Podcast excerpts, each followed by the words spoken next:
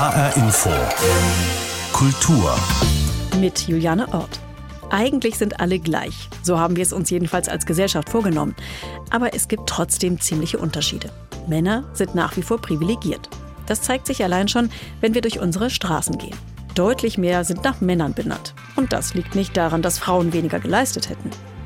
Eine Aktion in Wiesbaden will das jetzt ändern. Denn die Straßennamen sind nur ein Beispiel, aber ein sehr symbolträchtiges. In dieser Sendung geht es darum, warum Frauen im öffentlichen Raum nicht gleichberechtigt sind und was Straßennamen, öffentliche Toiletten und Heuschnupfen miteinander zu tun haben. This is a man's world. This is a man's world. But it wouldn't be nothing.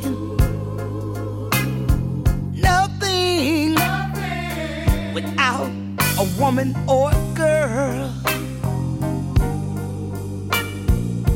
It's a Man's World, gesungen von Marla Glenn. Eine Männerwelt ist es, das merken schon die Kinder. Die achtjährige Cecilia aus Wiesbaden ist neulich mit ihrem Vater Hans Reitz durch die Innenstadt gegangen. Und ihr ist aufgefallen, dass auf Denkmälern nur Männer stehen und dass Straßen und Plätze meistens die Namen männlicher Persönlichkeiten tragen.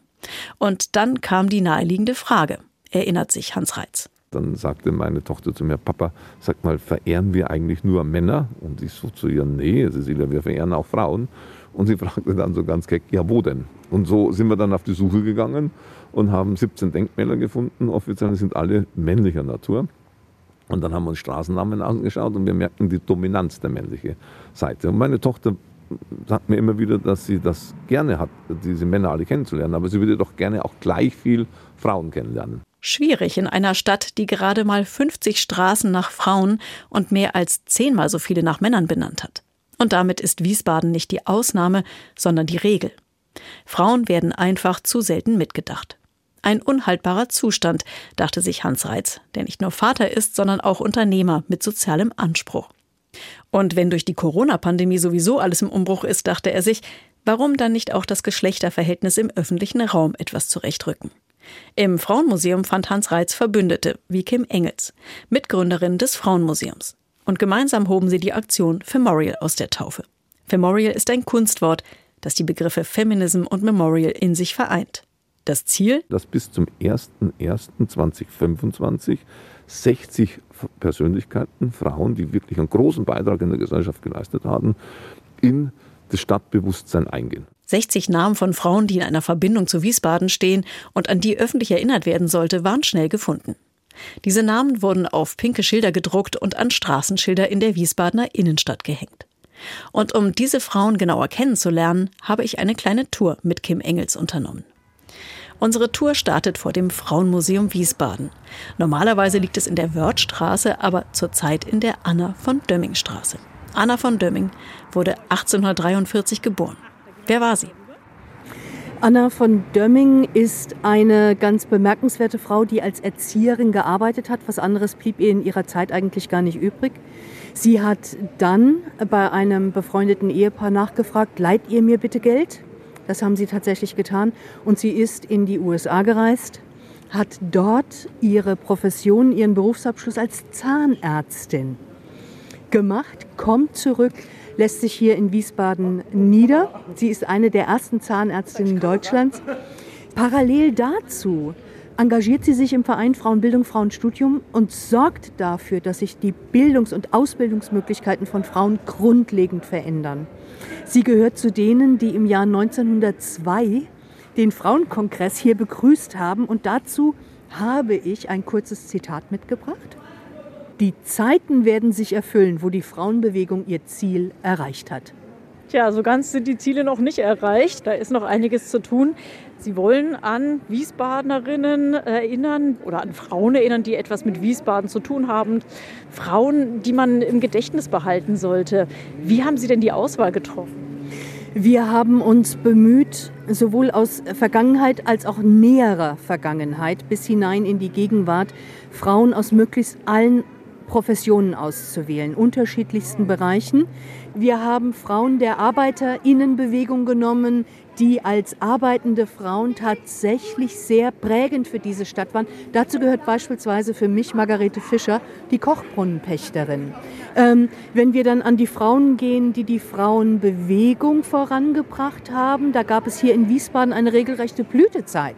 Ist den Menschen nicht bewusst. Genauso wie Komponistinnen, Künstlerinnen, Schriftstellerinnen, die aber in ihrer Zeit etwas Besonderes bewirkt haben. Amelie Bölte beispielsweise hat sich ein Vermögen erschrieben und hat dieses Vermögen der Stadt Wiesbaden vermacht, damit die ein Stipendium für Beamtentöchter ermöglicht. Wenn man sich das klar macht, wie weitreichend die Frauen damals eigentlich unterwegs waren, ohne dass wir heute auch nur einen Gedanken an sie verschwenden.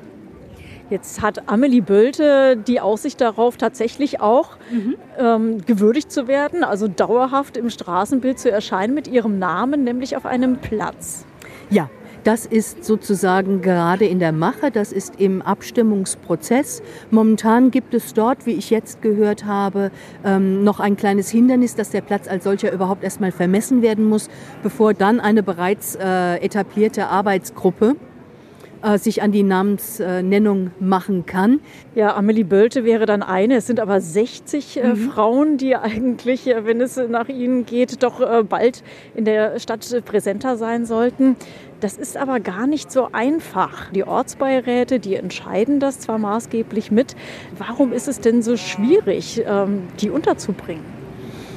Ja, da fragen Sie was.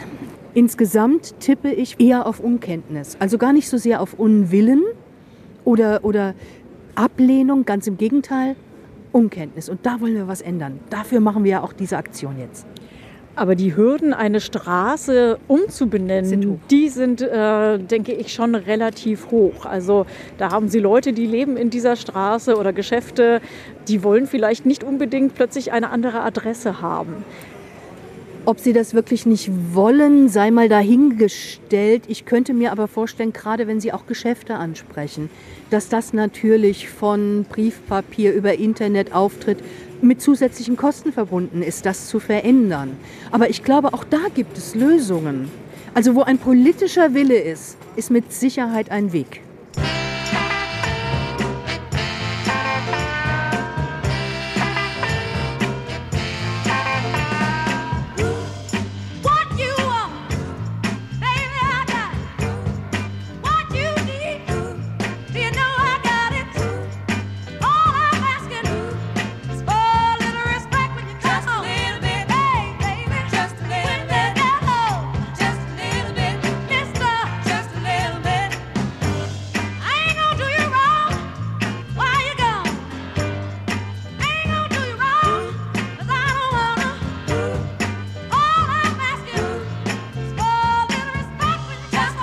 Respect. Unter dem Titel läuft im Kino gerade eine Biografie über die Soul-Ikone Aretha Franklin. Mehr Respekt. Darum geht es auch bei der Aktion Femorial in Wiesbaden. Frauen, die etwas für die Gesellschaft geleistet haben, sollen sichtbar gemacht werden, indem die Namen von Straßen und Plätzen an sie erinnern. Das gibt es zwar schon, aber noch viel zu selten, findet Kim Engels vom Frauenmuseum Wiesbaden. Mit ihr bin ich weiter unterwegs auf den Spuren von Frauen, deren Namen gerade auf pinken Tafeln an Straßenschildern in der Innenstadt hängen. Jetzt stehen wir hier an der Ecke direkt vor einem Taxistand. Äh, da passt sehr gut hin die Claire Nore Stinnes, eine Frau, die sich für Automobile interessiert hat. Ja, sehr sogar. Sie war Rennfahrerin und sie hat als erster Mensch die Erde mit einem Auto umrundet mit mit einem Adler Standard 6 von den damaligen Adlerwerken in Frankfurt. Hat sie den Wagen bekommen. Zusammen mit äh, Begleittrucks ist sie aufgebrochen und einem Kameramann, der die Reise festgehalten hat, die zwei Jahre und einen Monat dauerte. Und gefahren ist sie insgesamt 46.063 Kilometer. Gab es da schon Reaktionen? Also wenn das hier direkt am Taxistand ist, was sagen die Taxifahrer? Es gab Reaktionen beim Aufhängen. Ein Taxifahrer, der sich ganz begeistert gezeigt hat und relativ viel nachgefragt hat und natürlich total begeistert war. Der erste Mensch, der die Welt umrundet und er hatte davon noch nichts gehört. Das bedeutete viel Nachfragen. Und wir konnten auch einiges gleich erzählen und erklären. Warum braucht es das? Warum sollen in Wiesbaden mehr Frauen in der öffentlichen Wahrnehmung erscheinen in Form von Straßenschildern? Weil das unser Lebensort ist, das ist Öffentlichkeit, so bewegen wir uns, so geben wir uns Orientierung. Und je mehr wir Frauen in diesem Kontext berücksichtigen, umso mehr wird es zur Normalität, wird es zu etwas, was tatsächlich gleichwürdig nebeneinander stehen kann und was auch die eigene Einstellung ändert. Gewohnheit macht ganz viel aus. Wenn wir erleben, ähm, wir laufen die IK Freudenbergstraße entlang, münden in die Anna von Dömming Straße. Ich sag mal, wer war das denn eigentlich? Und schon sind sie mittendrin und es kann sich etwas völlig anderes etablieren, was uns auch zu anderen Einstellungen selbst führt. Also Sie gehen davon aus, wenn mehr Menschen weibliche Straßennamen lesen, dass sie dann Frauen auch eher wahrnehmen oder ihre Leistungen? Ja, absolut. Je mehr Role Models wir haben, umso besser. Je mehr und je normaler es ist, bei Leistung an Frauen und Männer zu denken, umso leichter ist es auch, andere Wege zu gehen. Und dazu tragen die Straßenschilder ganz wesentlich bei. Sie sagten vorhin, die Zeit ist reif für so eine Aktion. Warum kommt diese Aktion möglicherweise jetzt gerade zur richtigen Zeit? weil ich den Eindruck gewinne, dass momentan vieles viel breiter und viel besser diskutiert wird. Denken Sie nur an die Fragestellung Retraditionalisierung durch Corona. Und Sie merken, in der Bevölkerung wird es aufgegriffen, es wird diskutiert, es wird geguckt, was bedeutet es eigentlich. Und jede Veränderung zugunsten von Frauen bedeutet in den allermeisten Fällen auch eine Verbesserung einer Situation für die Gesellschaft. Das heißt, wir alle profitieren davon. Sagt Kim Engels, Mitgründerin der Aktion für Memorial, die Frauen sichtbarer machen will, indem ihre Namen auf Straßenschildern in Wiesbaden zu sehen sind. Interessant könnte dabei sein, dass in absehbarer Zeit die ein oder andere Straße in Wiesbaden umbenannt werden dürfte. Denn im Moment arbeitet eine historische Fachkommission daran, bestehende Namensgeber zu überprüfen, zum Beispiel nach ihrer Rolle im Nationalsozialismus. Eine Liste mit neuen Namensvorschlägen läge jedenfalls schon bereit.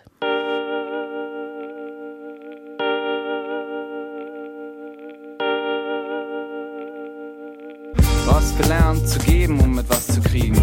Weil alle ja die Gebenden so lieben.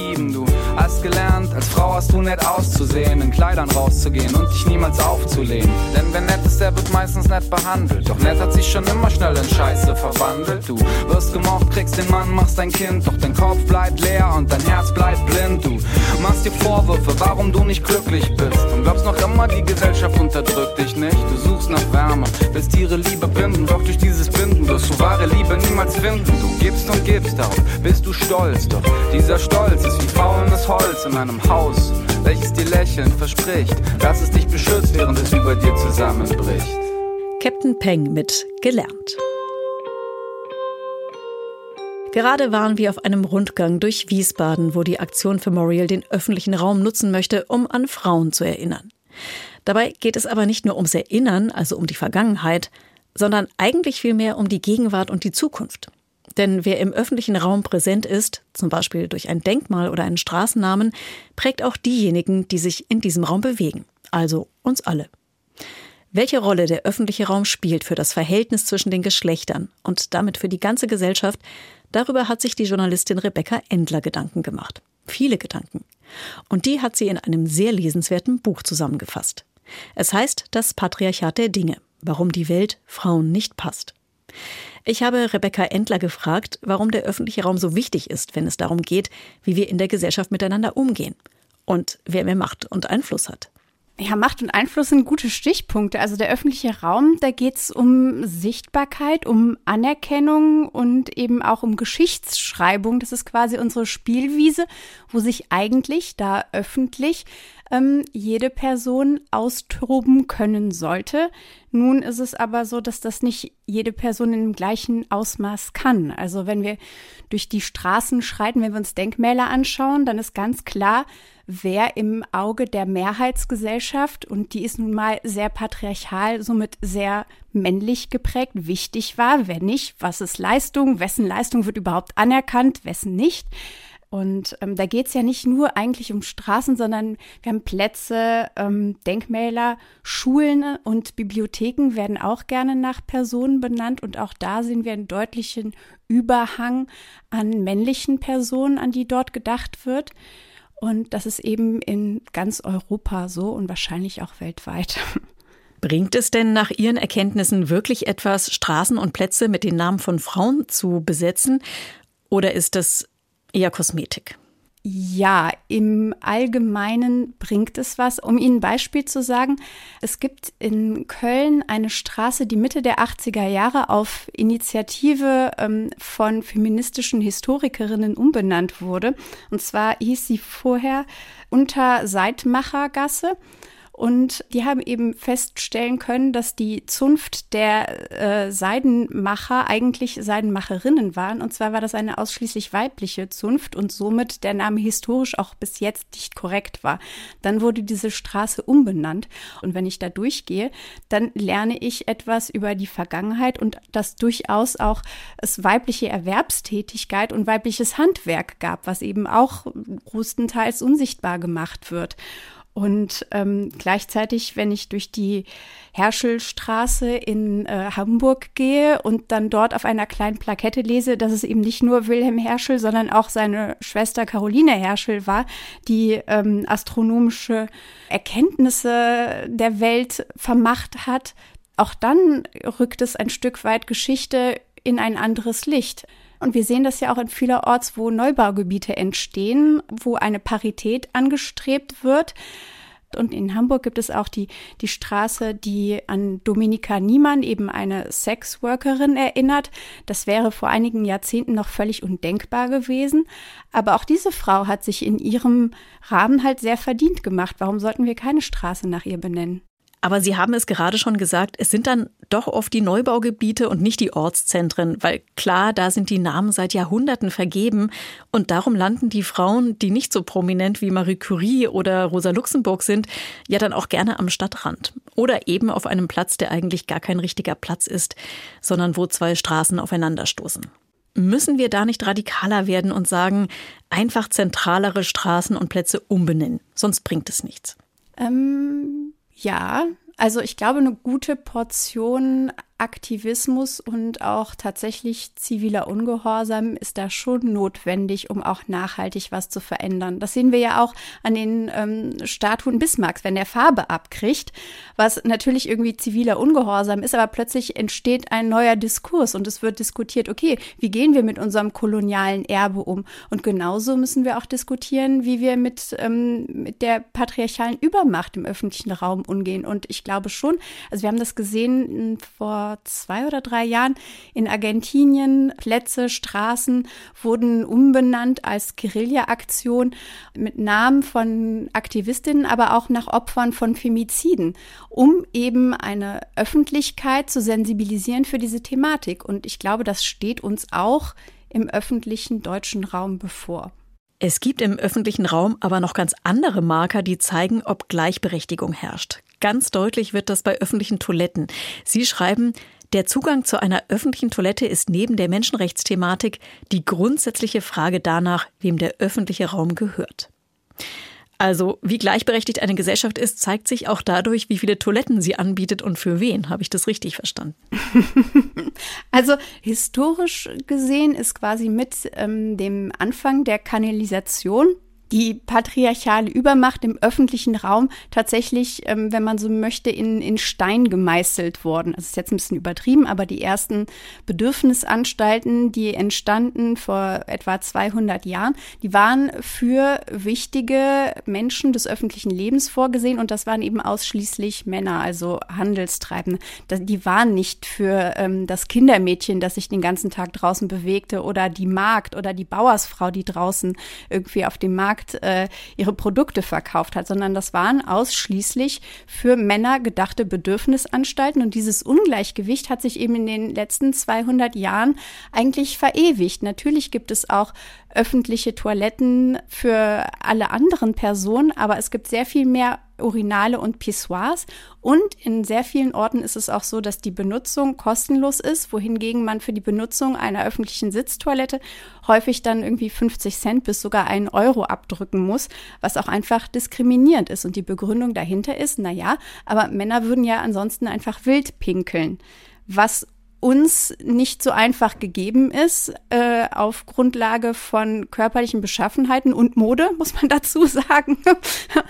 ähm, das, das können wir einfach nicht und deswegen äh, finden es die Abwasserwerke in Ordnung, dann dafür Geld zu kassieren. Mal ganz abgesehen davon, dass meiner Meinung nach überhaupt auch das Design einer öffentlichen Sitztoilette ganz gründlich überdacht werden müsste, denn es ist weder hygienisch, alle Personen, die können, vermeiden jeglichen Kontakt und auch da gäbe es andere Lösungen, die besser funktionieren würden. Aber dazu bräuchte es eben politischen Durchsetzungswillen. Ja, und es bräuchte ja ganz offenkundig auch ein anderes Design, eine andere Architektur. Ja, aber die ist ja da. Das ist ja das, das Ding. Also es gibt ähm, IndustriedesignerInnen, die sich seit mehreren Jahrzehnten genau mit, diesen, mit dieser Problematik beschäftigen und die Lösungen designt haben. Aber Pinkeln ist etwas, ähm, auch das habe ich gelernt durch meine Recherche, was eine Kulturpraxis ist. Also wir haben einen bestimmten Habitus und natürlich möchten wir nicht mit einer vollen Blase vor ähm, einer Armatur stehen und wir müssen erstmal überlegen, wie, wie wir sie benutzen. Stattdessen nehmen wir aber in Kauf, ein Design zu benutzen, was eigentlich ein Fehldesign ist. Gut, da müssen dann offenbar auch die Frauen umlernen. Aber jedenfalls, der öffentliche Raum sollte doch deutlich besser designt sein, sollte Frauen gleichberechtigt einbeziehen oder vielleicht erweitern wir das gleich mal auf das Weibliche an sich. Denn das haben Sie ja auch festgestellt in Ihrem Buch, dass selbst bei der Begrünung der Städte das Männliche im Vordergrund steht. Das war mir neu, dass männliche Pflanzen dominieren und das nicht zum Vorteil der Allgemeinheit. Wie konnte das passieren? Ja, da muss ich gleich dazu sagen, das ist ähm, nicht meine Recherche, sondern ich habe das in meinem Buch auch zusammengetragen. Aber das liegt daran, dass es in der Botanik Gewächse gibt, die ähm, zweihäusige Gewächse heißen und die haben tatsächlich ein Geschlecht. Also da gibt es männliche und weibliche Bäume. Und dann hat man festgestellt, dass ähm, die weiblichen Bäume dann in großen Anführungszeichen Anführungszeichen, äh, sehr viel Abfallprodukte machen, eben Früchte oder auch Blüten, äh, wo dann die Blütenblätter fallen. Und äh, dann ist man in vielen Alleen auch dazu übergegangen, einfach ausschließlich männliche Bäume zu pflanzen. Und dieser Überschuss an männlichen Bäumen sorgt eben dafür, dass im Frühling, wenn die Bäume blühen, die Pollen nirgendwo andocken können. Und das ist eben ein Riesenproblem, weil das führt dazu, dass immer mehr Menschen an Heuschnupfen leiden. Also auch bei Pflanzen ist es sinnvoll, wenn das Verhältnis von männlichem und weiblichem ausgeglichen ist. Wobei wir jetzt auch mal sagen müssen, es geht natürlich nicht nur um Männer und Frauen, sondern es geht um gleichberechtigte Teilhabe für alle. Jetzt reden wir ja aber schon lange über Gleichberechtigung und es passiert natürlich auch was, aber eigentlich könnten wir schon deutlich weiter sein. Sollten die Frauen bzw. die Gruppen, die um Gleichberechtigung kämpfen, vielleicht einfach mal die Geduld verlieren? Sollten sie mehr Wut zeigen? Eskalation. Ähm, also Wut erstmal ist, glaube ich, ein immer noch hängt so ein gesellschaftliches Stigma an, aber Wut ist auch sehr nützlich. Also dieses ganze Buch ist allein aus Wut erstmal entstanden. Das war der Initialfunke, warum ich mich überhaupt hingesetzt habe und das Buch geschrieben habe. Also da steckt Energie drin und ist aber bei vielen Personen, gerade weiblichen Personen, so verpönt. Man darf nicht wütend sein. Ähm, ja, wir müssen tatsächlich eskalieren, das glaube ich.